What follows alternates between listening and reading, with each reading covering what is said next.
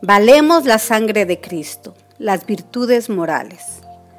Familia bonita, yo soy Tami Reyes y permítanme compartirles una historia. Llegó hasta el sabio un joven que se lamentaba de que todos a su alrededor lo ninguneaban. Lo calificaban de tonto e inútil. Y preguntaba al sabio qué tenía que hacer para que los demás lo valorasen.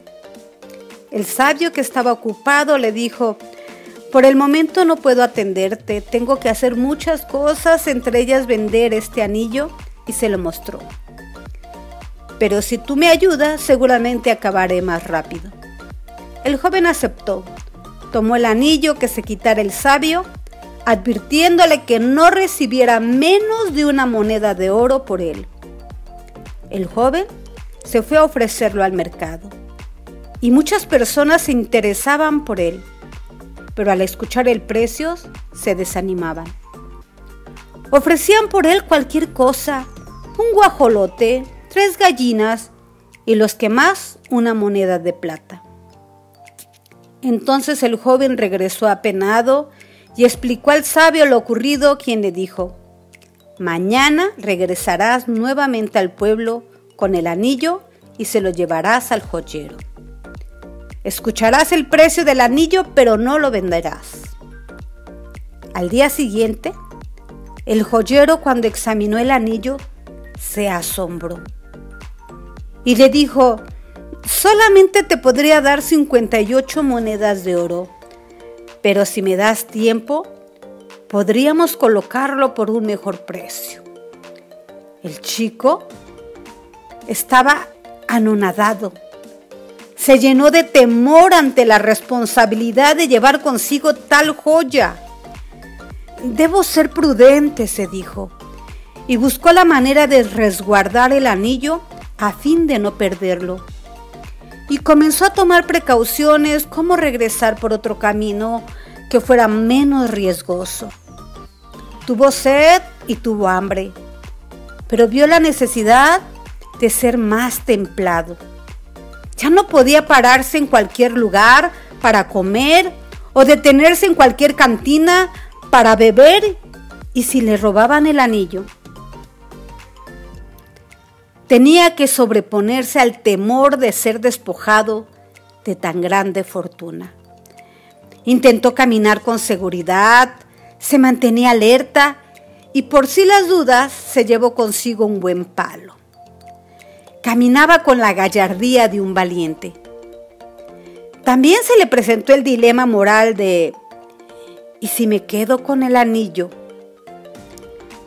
Pero se conmovió ante la confianza del maestro y decidió hacer lo justo y entregarle lo que le correspondía. Llegó con el sabio y le platicó lo ocurrido, cómo al reconocer el valor de lo que poseía, lo había llevado a ser prudente, justo, templado y valiente. Entonces el sabio le contestó, tú eres como ese anillo, una joya única y valiosa, y tu valor solo te lo puede dar un experto. No puedes ir por la vida pretendiendo que cada quien te dé el valor que quiera y siguió trabajando. Solo en Cristo los hombres descubrimos nuestro verdadero valor. Él ha pagado por nuestra vida con su sangre preciosa. El mundo puede decirnos que nada valemos. Habrá quien aprecie más la vida de un perro o un gato o incluso una tortuga. Habrá otros que dirán que nada vale un hombre hasta haber cumplido X semanas de su concepción. Pero Dios nos ha amado de tal manera que dio al mundo a su único Hijo para que todos los hombres se salven y lleguen al conocimiento de la verdad. Cristo ha pagado por nosotros con su vida y nos ha enseñado a vivir con el señorío del que se sabe que es Hijo de Dios. La virtud es esa semilla sembrada en nuestra alma para poder responder a esa predilección. pero nosotros tenemos que hacerla germinar voluntariamente.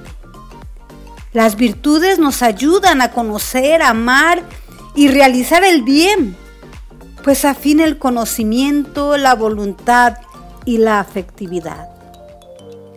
La virtud es un esfuerzo personal, deliberado y constante en realizar el bien. La división clásica de las virtudes morales establece cuatro principales y en torno a ellas giran todas las demás. La prudencia, que es una virtud intelectual que perfecciona a la inteligencia en la identificación de la verdad y del bien. A la justicia, como la virtud moral que consiste en la constante y firme voluntad de dar a Dios y al prójimo lo que le es debido. La fortaleza es la virtud que asegura en las dificultades la firmeza y la constancia en la consecución del bien. Y la templanza es la que modera la atracción de los placeres y procura el equilibrio en el uso de los bienes creados. Y concluiremos con el punto 42 del documento Lumen Gentium de Vaticano II que dice, el don principal y más necesario es el amor con el que amamos a Dios, sobre todas las cosas y al prójimo a causa de Él.